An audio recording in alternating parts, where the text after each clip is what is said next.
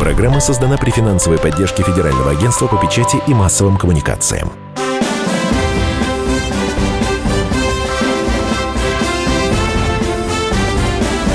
Предыстория.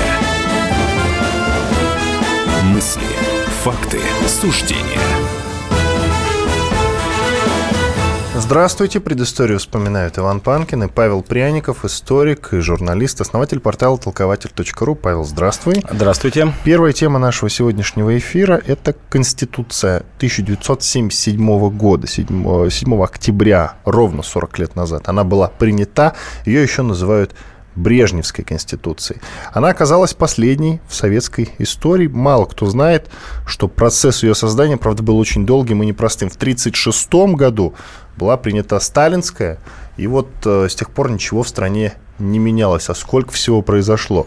Это после войны, это окончание правления Сталина, это э, целый период правления Хрущева. И только потом Брежнев вот принял решение по поводу принятия новой своей имени себя Конституции. Чем она отличалась принципиально от старой? А от старой отличалась э, принципиально несколькими, э, несколькими значениями. Э, одно из первых э, значений было ее, э, было конкретизировано положение союзных и автономных республик в Советском Союзе. Часто из-за этого называли, после этого называли Советский Союз не федерацией, а конфедерацией. Ну и многие ссылаются на то, что вот благодаря этим нововведениям как раз так легко рассыпался Советский Союз в 90-91 годах, что эта конституция действительно зафиксировала фактически независимое положение союзных республик. Например, специально было оговорено, что республики могут э, напрямую иметь отношения с иностранными государствами, заключать с ними договоры. Ну, формально, конечно, вот та же Беларусь и Украина входили в ООН, э, две наших республики и были в числе основателей ООН. Ну, а теперь это право вот распространялось на другие республики. А во-вторых, конечно же, эта конституция учла новое э, положение новых групп в советском обществе. Это в первую очередь интеллигенции и множество общественных организаций. А, из, по сравнению со сталинской конституцией пропала формулировка, что теперь этот основной документ, э, в основном документе, что это государство рабочих и крестьян, а стало называться трудящихся. Э, во-вторых, э, было принципиально отмечена в Конституции особая роль, например, трудовых коллективов, что вот неким субъектом, э, который может инициировать какие-либо проверки, вообще участвовать в политике и в общественной деятельности, являются трудовые коллективы. И в 1983 году, вот спустя 6 лет, даже был принят специальный закон о трудовых коллективах. И это тоже потом сыграло определенную роль, конечно же, в перестройку. И э, еще одно большое значение была определена роль общественных организаций, тоже как субъекта политики в Советском Союзе. К чему это привело? Это привело к повышению роли э, таких организаций, как э, которые потом стали, ну, скажем так, застрельщиками перестройки. Э, Академии наук, э, общество «Память», которое развивалось э, как общество защиты памятников поначалу. Это потом в перестройку, так печально его там стали называть, это общество фашистской организацией. Общество книголюбов, женские общества и тому подобное. Как раз вот все это в перестройку, если вот кто забыл, например, даже выборы в Верховный Совет, они шли по принципу общественных организаций, что им давалась определенная доля, там 20-25%, выборы проходили внутри внутри общественных организаций, например, внутри э, Академии наук, и потом избранные там внутри люди э, переходили в парламент. Например, вот так именно был избран академик Сахаров. Не на открытых выборах, а вот внутри трудовых коллективов, либо вот общественных организаций. То есть вот кто-то называет, конечно, те, кто э, ностальгируют по Советскому Союзу, что вот мины замедленного действия, которые потом позволили э, довольно-таки легко, как еще раз повторю, рассыпать Советский Союз, вот были заложены в этой Конституции. А теперь, пожалуйста, более подробно, э, совсем на словах объясни, что эта Конституция давала простым людям, трудящимся, как было теперь записано в новой Конституции. Вот что они получали? Они могли теперь ссылаться на Конституцию, когда, вот, допустим, отстаивали свои права? Или на них по-прежнему, как и э, при сталинской конституции, смотрели немного кос? Нет, вот как раз сейчас, после того, как была принята конституция, во-первых, ее долго обсуждали. Здесь вот я э, предварю, скажу, что 15 э, лет создавалась в недрах советских и партийных органов. Она впервые в 1962 году э, вышло постановление ЦК КПСС о том, что вот мы приступаем к работе 15 лет. И в течение 4 месяцев до ее принятия, с июня 1977 года, поступило 400 тысяч предложений граждан. И действительно были изменены 110 э, статей Конституции, 173. А люди получили благодаря этой Конституции, там много было записано того же самого э, примерно, что в Сталинской Конституции. Ну, понятно, что право на труд, право на отдых и тому подобное. Но э, люди получили возможность, ну, впрямую, если говорить русским языком, жаловаться и обжаловать приговоры различных организаций. Это раз, потому что впрямую э, в Конституции было записано, что э, человек может обжаловать э, те или иные решения органов советской власти или партийных органов. Это раз. А, и второе, общественные деятели, активные общественные деятели получили доступ в вертикаль власти. Э, вот один простой пример. Я просто вот специально посмотрел, э, например, советы народных депутатов нескольких э, регионов Советского Союза, в частности, Мордовии, Челябинская область, Красноярский край. И вот оказалось, что по сравнению с предыдущими годами на 20-30% стало больше беспартийных в органах среди депутатов того или иного уровня. Городских депутатов, районных депутатов, депутатов вот региона. То есть система начала инкорпорировать внутрь себя тех самых общественников. И третье, я бы сказал, а, люди получили шанс на открытое, как я уже говорил, открытое обжалование и э, получили шанс а, жаловаться в несколько организаций. Вот конец 70-х и начало 80-х – это расцвет, я бы так сказал, не в плохом смысле слова, советского доносительства. Потому что повысилась роль общественных организаций, и жаловаться можно было, например, на действия, скажем, партийных органов в газету, в какие-то общественные организации, а, в организации, естественно, в президиум а, Верховного Совета, в, в, в Советы депутатов народных.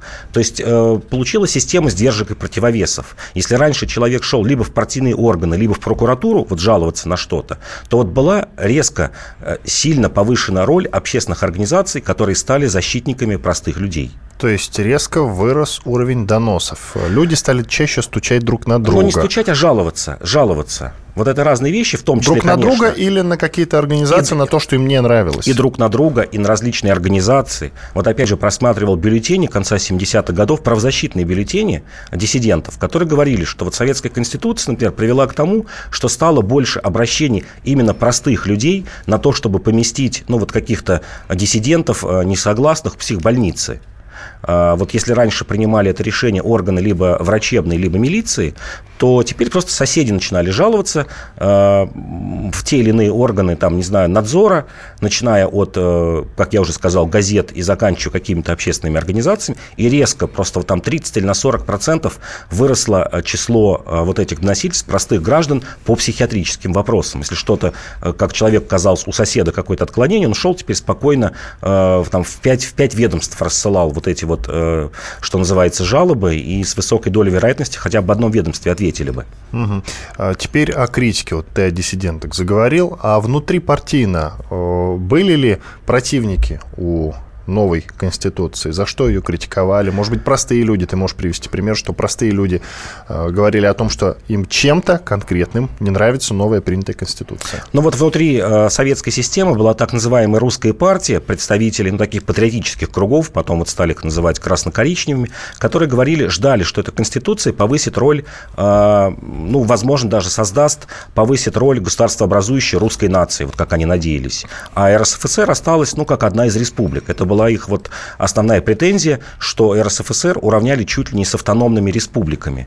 Это раз. А второй э, тип был Безусловно, люди надеялись на то, что будут, это скажем, с, с либеральной стороны, что будут прописаны более либеральные э, какие-то условия в этой Конституции. Например, условия большей открытости Западу или там, например, альтернативной службы в армии и тому подобное. Ну что ж, спасибо, Иван Панкин и Павел Пряников, историк и журналист в студии радио «Комсомольская правда». Сейчас на две минуты прервемся, а потом будем говорить о партизанах Гитлера под названием «Вервольф».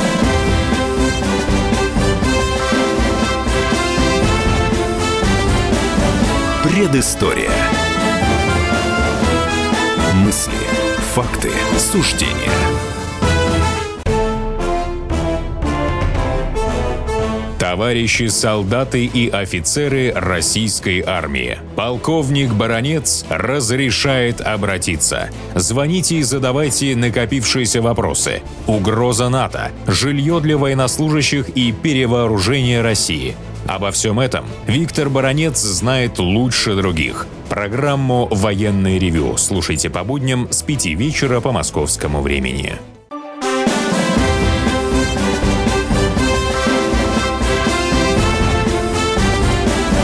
Предыстория. Мысли, факты, суждения.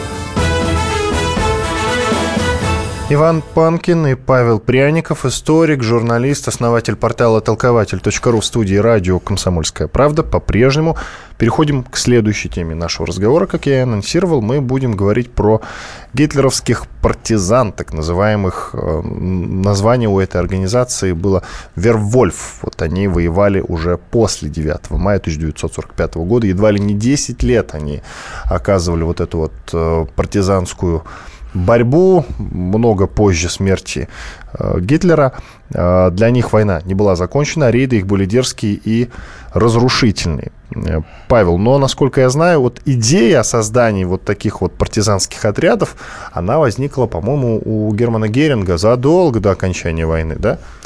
Ну да, она возникла внутри СС, затем Гитлер-Югенда где-то осенью 1944 года, когда стало понятно, ну, что дни Германии сочтены, так или иначе Германия проиграет, и стали действительно готовиться э, партизанские отряды, причем по принципу украинских и белорусских партизанских отрядов были вызваны несколько эсэсовцев, в частности, вот такие э, печально знаменитые эсэсовцы-каратели, как Хильденбранд и Прюцтман, э, которые участвовали в карательных операциях на Украине и в Беларуси, как считал, что они обладают некими знаниями.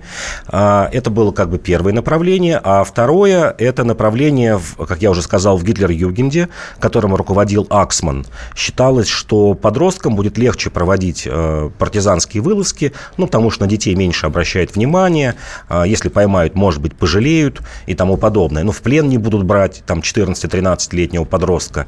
И потом, забегая вперед, скажу, что как раз наиболее действенными оказались э, вылазки именно немецких подростков из Гитлер-Югенда, которые продолжались до конца 40-х годов.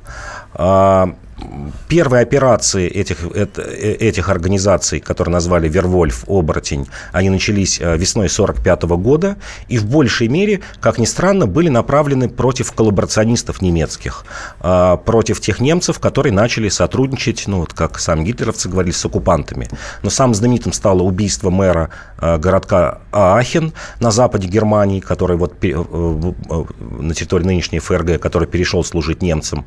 А затем, к примеру, примеру, это уже 46 год, а, был такой профессор Харш Шторн, а, который занимался, возглавлял люстрацию среди преподавателей университетов немецких, то есть вычищал тех, кто был членом нацистских партий. Вот он был убит, а, был вывезен в лес и убит. То есть несколько крупных таких, ну, по немецким меркам, было акций мщения. А вот с мщением солдатам союзнических войск обстояло все не очень хорошо. И То есть страны-союзники, по сути, никак не страдали а, от этого? Начали страдать, но быстро нашли противоядие. А, вот простой пример. Во-первых, а, дольше всего и сильнее всего борьба Вервольфа шла на бывших немецких территориях, которые отошли тем или иным странам. Это в первую очередь, конечно же, Силезия в Польше, Судеты в Чехословакии и Южный Тироль в Австрии. Вот забегая вперед, скажу, ты вот говорил, что почти 10 лет, на самом деле формально считается, что Вервольф э, существовал 19 лет. Последний лидер Вервольфа был убит в Южном Тироле, который отошел э, к Италии. Часть Австрии была населена немцами, в 1945 году отошла. Вот там их лидер Луис Амплац был убит в 1964 году итальянским спецназом. Вот дольше всего действовали, как я уже говорю, Вервольф на окраинах э, бывшей немецкой империи. Но, например, в Судетах и в Силезии очень легко наши войска Э, ну, там, чешские, польские войска очень легко э, поступали с, э, после этих вылазок. Вот пример. Специально прочитал, вот посмотрел конкретные по, по маленьким городкам такие вылазки. К примеру, в Судетах. 6 июля 1945 года Вервольфом был осуществлен взрыв ОВД в городке Фройтендатле. Это в Судетах. То есть это Чехословакия, территории, которые были населены немцами. Вот они взорвали, погибло много чешских милиционеров. И там Поступили просто. Взяли и на следующий день расстреляли 20 э, гражданских лиц немецких. И объявили, что за каждого убитого, э, это мы еще поступили, в общем-то, что называется, мягко, а дальше за одного убитого э, вот, милиционера или солдата будем убивать э, 10 немецких граждан, ни в чем не причастных, обычно гражданских лиц. Также поступали французы. Во французской зоне оккупации было несколько таких терактов. Французы доходили до соотношения 1 к 20 если здесь один к 20 только грозились э, совершать э, ну, такое возмездие, то французы с самого начала один к 20, если од, убивали одного французского солдата, брали гражданских лиц, неважно кого схватили, детей, подростков, стариков, жен, и вот расстреливали э, в тот же или на следующий день. И это во многом отрезвило э, Вервольф, который, как я уже сказал, вот перешли... Э, либо на окраины, откуда уже ушли немцы, были депортированы, это Судеты, Силезия, а, либо уже занимались экономическим саботажем. Экономический саботаж – это подрыв электростанций, а, телефонных а, проводов, мостов и тому подобное, там, где не было гражданских жертв. То есть это все прошло не так печально для э, войск, которые вот победили Германию и стояли в оккупационной зоне, по сравнению, например, с партизанами, которые на нашей территории действовали. Но это ведь все комаринный укус, тем более, вот, ну, какой урон они могли нанести странам, победителям, странам, союзникам в начале 60-х годов, когда, в принципе, уже система многих стран была перестроена таким образом, что фашизм, в принципе, э, не мог уже возродиться, разве нет? Ну вот я говорю, что дольше всего продолжалась борьба в Южном Тироле, и там э, немцы добились э, довольно-таки сильных уступок от итальянцев. Они добились признания Южного Тироля автономной областью со своим немецким языком, и сегодня это все сохраняется. Это вот такая почти полунезависимая провинция, в которой говорят на немецком языке и вообще так свысока смотрят на итальянцев. Ну, скоро а, и там референдум проведут. Ну, значит. возможно, возможно, да. А во-вторых, не надо забывать, конечно же, об нацистских отрядах, которые действовали в Советском Союзе гораздо дольше. Не под названием Вервольф, а под названием либо бандеровцы-ауновцы, либо лесные братья. А, шло это все до середины 50-х годов. А, Северный Кавказ, я даже вот писал несколько лет назад такой малоизвестный факт, что последний гитлер, гитлеровский коллаборационист на территории Советского Союза был убит в 1976 году. А, Хасуха Магомадов. Ему было 69 лет. Он начал свою борьбу в 1943 году, получил а, инструкции от немцев, сколотил отряд и убивал десятки, десятки людей. То есть в горах Чечни последними его жертвами стал подполковник КГБ в 1973 году Соленко фамилия, а вот в 1976 году чеченский дружинник. Вот представляете, как долго это шло. И вот мы видим опять не внутри самой Германии, а вот на окраинах, на осколках а, либо оккупированных территорий, либо вот каких-то территорий, где жили немцы. Из услышанного я делаю вывод, что это была такая достаточно крупная сеть. И тогда возникает вопрос, кто их финансировал, кому было выгодно их существование. Ну, финансировали, безусловно, за счет тех денег, которые удалось э, до капитуляции Германии сохранить. Это были действительно миллионы рейхсмарок. А Безусловно, это какие-то награбленные ценности. Если это СС, э, сразу приходит на ум. Это ценности из концлагерей, которые были в прямом смысле слова вырваны в виде, там, например, золотых коронок из узников концлагерей. А во-вторых, э, действительно, правильно заметил, что они быстро перешли от э, таких акций возмездия террористических актов сначала к гражданскому неповиновению, а затем к перешли к тому, что сосредоточились в конце 40-х, начале 50-х годов на переправке нацистских преступников э, в Южную Америку. Как раз именно лидеры Вервольфа, которые поняли, что, и, и даже впрямую стали говорить, поняли, что, э, в общем, эта борьба бесполезна, теперь Германия все надолго, возможно, навсегда э, не будет нацистской. И была идея действительно сохранить очаг э, нацизма либо в ЮАР, Южная Африка, часть туда их отправилась, э, Южная Америка и часть Ближний Восток. Вот считалось, что если уж не дастся это сделать в, в Германии, то можно попробовать сделать в тех странах, где есть большая немецкая община. В Южной Америке действительно была большая немецкая община, например, в Германии до 500 тысяч человек, Чили, Венесуэла, Колумбия.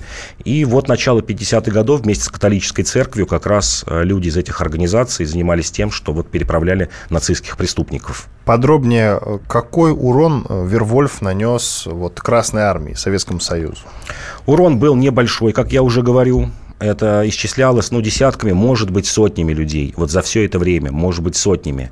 А, с другой стороны, а, действия Вервольфа, они ожесточили э, против себя простых немецких граждан. То есть в этом была, была даже э, некая польза для советских войск для СССР или там для США, потому что те, кто еще в 1945 году, скажем так, сомневался, ну, поддерживать или нет э, страны-победителя, увидев, э, что, в общем, Вервольф несет им только террор и ухудшение жизни, они стали переходить на антифашистские позиции.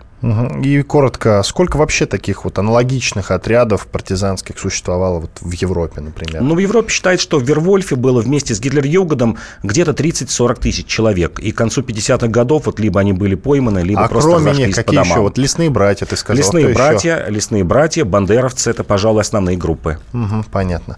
Иван Панкин и Павел Пряников, историк, журналист, основатель портала толкователь.ру. Вы можете писать нам в WhatsApp и Viber 8 967 7 200 ровно 9702.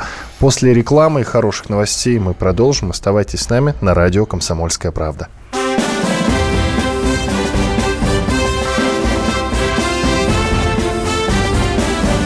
Предыстория. Мысли, факты, суждения.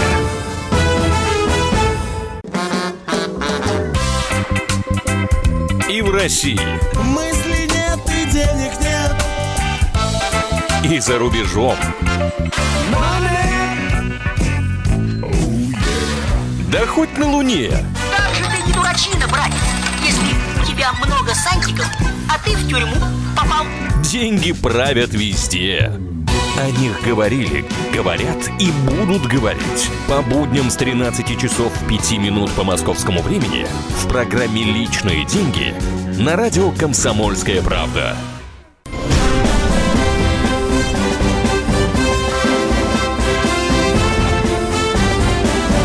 Предыстория. Мысли, факты, суждения. Иван Панкин и Павел Пряников, историк и журналист, основатель портала толкователь.ру в студии радио «Комсомольская правда». Третья часть нашего эфира посвящена 60-летию запуска в космос первого искусственного спутника Земли. Соответственно, этот спутник был советским. Соответственно, говорю с большой гордостью. А, и вот сегодня, а, ну, наверное, потому что годовщина, а, рассекречены документы, или на сегодня, накануне, накануне, uh-huh. да, рассекречены документы ЦРУ о запуске как раз первого искусственного спутника Земли. Из донесений становится понятно, что США недооценивали космические возможности СССР. Вот в чем недооценка была, Паша? Недооценка была в технических возможностях. Они верили в умы, верили, что есть хорошие ученые, даже не просто верили, а знали, потому что были донесения разведки, но считали, что технически не удастся Советскому Союзу создать э, довольно-таки быстро баллистическую ракету, которая выведет э, спутник э, на орбиту. И поэтому где-то вот на год, на полтора смещали, понимали, что Советский Союз выйдет в космос, но считали, что понадобится на год, на полтора больше срока, потому что эта ракета не готова. А, при этом у американцев действительно были, ну, я бы сказал, феноменальные а, возможности разведывательные. Это десятки тысяч полетов а, разведывательных самолетов на территории Советского Союза, знаменитый как раз У-2, вот чуть позже сбитый э, летчик Пауэрс, самолеты летали очень высоко, были недоступны для нашей авиации и для зенитчиков. То есть просто безнаказанно, как было подсчитано, что за все время существования этой программы где-то 22 тысячи вылетов э, совершили, пролетов американцы над нашей территорией. То есть э, довольно-таки подробная фотосъемка была. А, были донесения внутри из э, научной среды. Вот не в этих документах, которые сейчас ЦРУ 5 дней назад обнародовала, а был еще чуть раньше, 2011 год, очередная порция документов ЦРУ. И вот там было обозначено, что, например, например, внутри э, академического сообщества э, были свои разведчики, то есть э, наши люди, которые работали на американскую разведку. И приводилось даже кодовое имя одного такого высокопоставленного ученого, кодовое имя Дельта. Вот кодовое имя Дельта. А, американцы отказались называть его имя. Все документы рассекретили, но вот имя только кодовое осталось. Считают, что вот его а, потомкам это может повредить, которые, возможно, даже и не знают, что их там... Не беспочвенно, да, они так думают. Да, отец или дед занимался, работал на американскую разведку. В этих же документах упоминалось, что посольство США, там второй или третий посол, а, довольно-таки точные технические характеристики нашей программы передавал, но, тем не менее, недооценивали. Глава ЦРУ Ален Даллас доносил э, министру обороны Уилсону еще в 1955 году, что программа, советская космическая программа идет хорошо, но еще раз говорю, что э, не ранее 1958-1959 года удастся запустить э, Советскому Союзу ракету, которая выведет спутник. А свою программу, как американцы считали, а им удастся реализовать в начале 1958 года. И считалось, что вот как минимум на полгода обгонят. Но действительно, американцы этот график сохранили сохранили, запустили свой спутник в феврале 1958 года, то есть вот спустя 4 месяца, но просчитались со сроком, недооценили баллистическую ракету Р-7.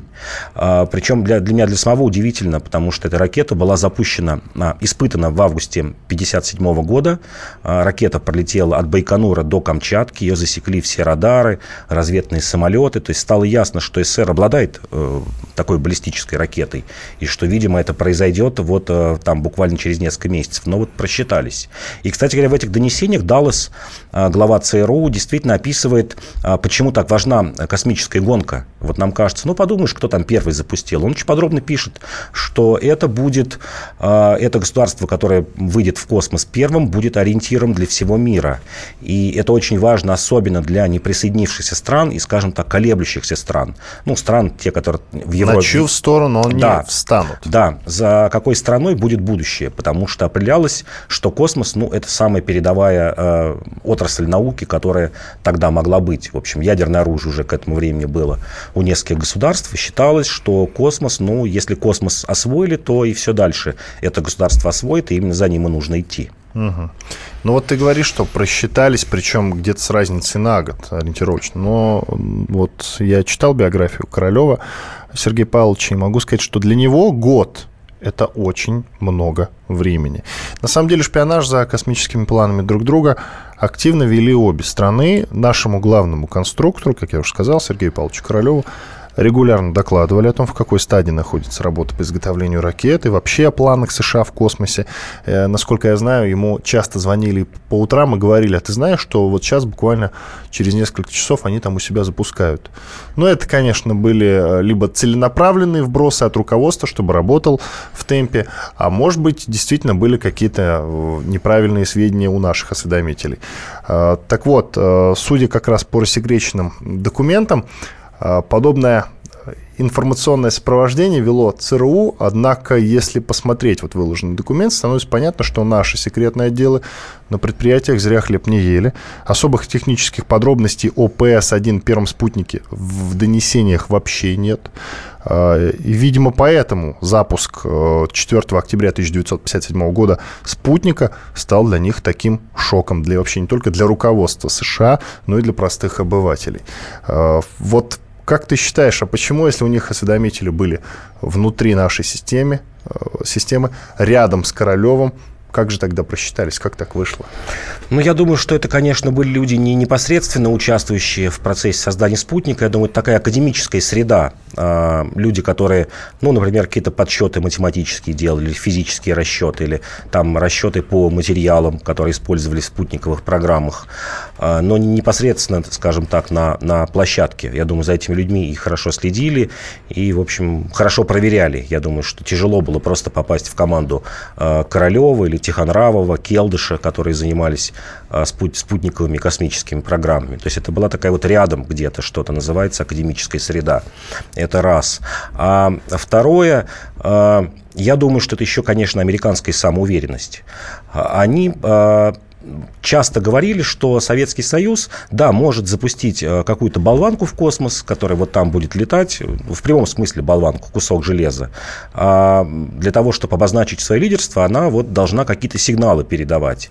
И им казалось, что мы еще потратим довольно-таки значительный срок на установку этого радиосигнала. Понятно, среда агрессивная э, в космосе, низкие температуры, и нужно делать какой-то особый передатчик.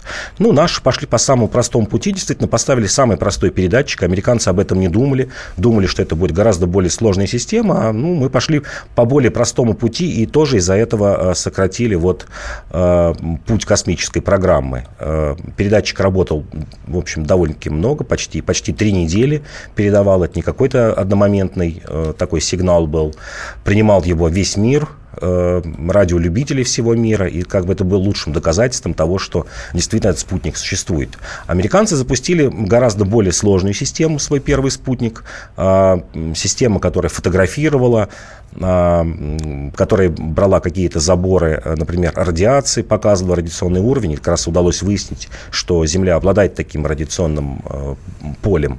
Но, тем не менее, все равно, да, первыми были мы в космосе, и это во многом, кстати говоря, обрадовало американских ученых, вот неожиданно. Американские ученые, писатели, фантасты, например, Рэй Брэдбери, Айзек Азимов, который одновременно с тем, что был писатель-фантаст, был таким довольно-таки значительным ученым, писал, что благодаря Советскому Союзу наконец-то э, американская наука сейчас получит огромное финансирование. И оказалось, что так и было. А у них например, было малое финансирование, малое, да? Малое. Вот, например, космическая это, программа... Это после того, как они в 45-м э, столько ученых из Германии да, увели, да, как, как это у них было малое да. финансирование? Интересно. Вот как ни странно, космическая программа в 56 году американская была 32 миллиона долларов, а в 59-м 134, в 4 раза больше. Более того, э, вот можно сейчас в это не верить или смеяться, например, принято над российскими современными компьютерами. Но когда вот все чуть позже выяснилось, оказалось, что, например, финальные э, просчеты, математические подсчеты э, по спутниковой программе велись на советской вычислительной машине, э, в последние три месяца, которая так и называлась БСМ-1. Большая э, электросчетная машина. И оказалось, что, в общем, мы не уступаем, а в чем-то даже опережаем, но по каким-то суперкомпьютерам а, американских компьютерщиков. И в течение буквально двух-трех лет американцы создали, к примеру, такое знаменитое свое бюро, которое работает сегодня, которое называется DARPA, Агентство передовых оборонных исследований. И туда пошли работать тысячи ученых. Более того, американцев это может покажется смешным, но между тем, что они вот там запустили через 4 месяца спутник, у них не было космического агентства. Агентство НАСА появилось только в июле 1958 года июль, то есть почти год прошел, как американцы создали космическое агентство. То есть ученые а, Америки даже вот во многом приветствовали, говорят, что очень хорошо, что Советский Союз запустил первым, что это стимулировало а, американские власти вот подстегнуть а, научные, научные исследования. Ну и с другой стороны, эта космическая гонка, конечно, подстегивала и, и, наши, и, наши исследования. Особенно, ну, если уж совсем забегая вперед, когда была лунная программа, осуществляемая американцами, э, также в разы были, было увеличено увеличено финансирование а, всех других э, программ и космических, и оборонных в Советском Союзе. Угу, но это не помогло, потому что уже не было в живых, к сожалению, Сергея Павловича Королева. Да. И тут любопытный момент. Вот в 1969 году была выставка на Луну американцев, американских астронавтов, а, и вокруг нее до сих пор ходит много толков по поводу того, что на самом деле они на Луне не были. Ну, ты, я знаю твое мнение, ты считаешь, что они на Луне были, а, пусть будет так, я с этим не спорю. Но любопытный момент, а почему вот э, в предыдущие годы в отношении Советского Союза таких гипотез вообще не выдвигалось? О том, что, допустим, э, Гагарин не был в космосе, такого же не говорили, да, по поводу искусственного спутника Земли. Тоже ничего такого не ну, вбрасывалось. Ну, есть, есть конспирологические программы, которые говорят, что вообще в космос никто не летал. Вот до сих пор? Да, до сих пор, что запускается какой-то манекен, оттуда передается какие-то сигналы, а все снимается в студии. Есть такие люди, действительно, Нет, я имею в виду серьезно. Я ну, о серьезных заявлениях. Ну, я вот как я говорил, что, например, спутника, сигналы со спутника Земли могли принимать все. Ну, то есть любой радиолюбитель. Э, была объявлена частота, две частоты, ты мог их записать и просто на своем приемнике поймать и слушать. Но это вот сложно обмануть. Во-вторых, он был виден. И в-третьих, конечно же, ученые э, всех, всех, всем, всех стран получили все технические детали, как это все было осуществлено. Ну, ладно, математические а, расчеты. А мы продолжим сомневаться все-таки. Выскинул на Иван Панкин и Павел Пряников, историк и журналист. Сейчас прервемся на две минуты, после этого продолжим наш эфир. Оставайтесь с нами.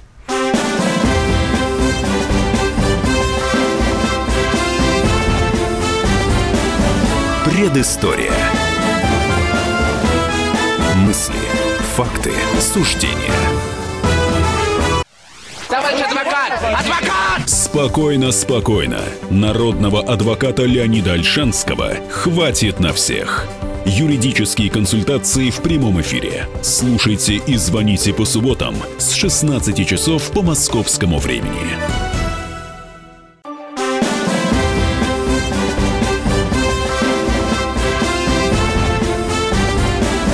Предыстория. Мысли, факты, суждения. Иван Панкин и Павел Пряников, историк, журналист, основатель портала толкователь.ру. И в четвертой части нашего эфира традиционно мы говорим о революции. Посвящено это, конечно, столетию февральской, октябрьской революциям. Э, и, как правило, мы говорим о представителях красного движения. Сегодня мы сделаем исключение. Хотя мы вроде бы говорили и про Бакунина, это представитель анархизма, и про Кропоткина, mm-hmm. тоже из анархистов. Да? А, а вот сегодня поговорим про представителя белого движения Михаила Дроздовского. Он родился 7 октября 1881 года. Русский военачальник, он участник еще русско-японской войны, соответственно, Первой мировой и гражданской войн. А, его считают а, одним из самых видных и даже культовых руководителей белого движения на юге России. А почему культовым? За что? Культовый, потому что до конца своих дней оставался таким классическим старорежимным офицером. Это раз. А второй оставался убежденным монархистом. Именно это его и погубило во многом. А, ну, в общем, такой человек другим быть не мог, потому что родился в семье генерала, таких потомственных помещиков, э, бывших поляков, которые осели на Украине, а, люди, которые вот верностью несколько веков служили а, царю, неважно, как его звали, этого царя. Сам Дроздовский прошел вот классическую школу офицерства, как это было принято в Российской империи, кадетское училище, юнкерское училище, повоевал на, на русско-японской войне, Академия Генштаба, Первая мировая война. Человек, которому особо деньги не нужны были, ну и понятно почему, потому что когда ты помещик, у тебя какая-то рента идет, ты, в общем, что называется, служишь, э, ну, как сегодня назвали бы, в свое удовольствие. Ты можешь действительно своим принципам, если ты э, богат, ты можешь позволить себе вот служить этим принципам. Ну и человек оставался верным действительно до конца, как я уже повторил, э, идеи монархизма, и это его погубило, потому что когда он пришел на Дон, в добровольческую армию к Деникину, оказалось, что таких людей, как он, вот можно пересчитать там, по пальцам двух рук, может быть, не одной руки, вот двух рук, которые говорили, что нет, мы будем выступать за царя. Тот же Деникин говорил, нет, ни в коем случае, мы, конечно же, будем, если победим красных, у нас будет республика, никакого царя, будут тоже выборы в учредительные собрания. И именно этим Дроздовский раздражал э, ну, ближний круг Деникина, большинство генералов, э, раздражал вот этой своей принципиальностью, считал, что даже, например, не нужно получать помощь от Антанты, говорил, нет, надо только своими силами действовать, потому что это может оттолкнуть людей, которые к нам теоретически могут перейти, которые будут говорить, что мы вот на иностранные деньги существуем. Но и во многом вот эта принципиальность его и погубила. Прям вот было множество случаев. А, у него был знаменитый поход 1300 километров из Молдавии на Дон. Вот, представьте, по югу Украины пешком его бригада начинала путь, она вот в ней было 800 человек, закончили 1050. Ну вот 1000 человек, грубо говоря, вот прошла за три месяца этот путь 1300 километров пешком вместе с артиллерией, с броневиками, со всем прочим. И вот в, в чем заключалась его, может быть, такая отрицательная а, прямолинейность. Как раз именно прямо в это время за ним шли э, немецкие австрийские войска. Это весна 18 года, Брестский мир. По Брестскому миру немцам отдавалась Украина. И ему очень многие люди, когда он входил в городки, э, говорили, ну, чего ты занимаешься ерундой, вот вступаешь в какие-то стычки э, с красными войсками. Э, вступай вот вместе с немцами. Мы вот немцы все ждем, немецкий порядок будет. И вместе с ними давайте, с украинцами, с Центральной Радой давайте вместе бороться с большевиками.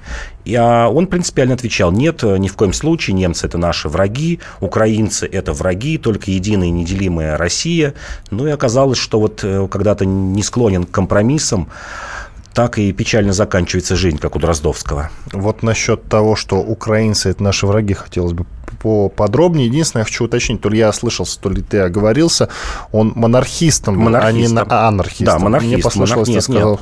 Нет, да. нет. А, по поводу, того, по поводу того, почему украинцы враги братский народ. Ну, потому что Украина была независимой, Украинская Центральная Рада, которая объявила независимость Украины, и во многом это, кстати, погубило и Деникина, который воевал на несколько фронтов, они предлагали и Дроздовскому, и Деникину, и другим белым силам, что давайте объединяться и вместе против большевиков, ну или, во всяком случае, в сначала еще в начале 18 года э, большевики никакой активной деятельности не вели, но хотя бы вот сделаем какое-то э, государство, в котором будут и, и найдется место и русским, обустроим какую-то границу советской России. Эти люди отвергали этот план, считали, что нет, мы вот сейчас будем воевать и против вас, и против большевиков, что называется, э, распылить силы. И точно так же они поступали и с Грузией, распыляли силу на борьбу с Грузией, и с северокавказскими народами. То есть война всех против всех получалась. И это, конечно, сильно погубило, еще раз э, повторю, белое движение. Оно было неоднородным, еще раз тоже повторю, неоднородным. А, в нем были представители и октябристов, и кадетов, и монархистов, и эсеров, и меньшевиков. Были люди, которые выступали, например, только за союз Германии. Кто-то только за союз с Антантой выступал, особенно за союз с англичанами. Считали и просто просили и требовали от англичан как можно больше помощи. Ну и вот так все печально закончилось. Существует две версии смерти генерала. В результате, казалось бы, легкого ранения. Согласно первой из них, Дроздовский был умышленно доведен до смерти. Известно, что у него был длительный конфликт с начальником штаба армии генералом Романовским. Вот об этом расскажи, и все время нашего эфира Да, действительно, действительно, две версии. Ранение было легкое в ступню ноги а, при штурме Ставрополя. Нога начала гноиться, отвезли его в госпиталь. А, нагноение перешло в гангрену, и скоропостижно, прям 1 января 2019 года, генерал Дроздовский погиб. Считали, что просто ему по приказу Романовского не оказали помощь, чтобы быстрее вот его противник и соперник умер. Угу, понятно. Иван Панкин и Павел Пряников, историк, журналист, основатель портала толкователь.ру, были в студии радио «Комсомольская правда», работали для вас. Спасибо вам, что слушали. До свидания.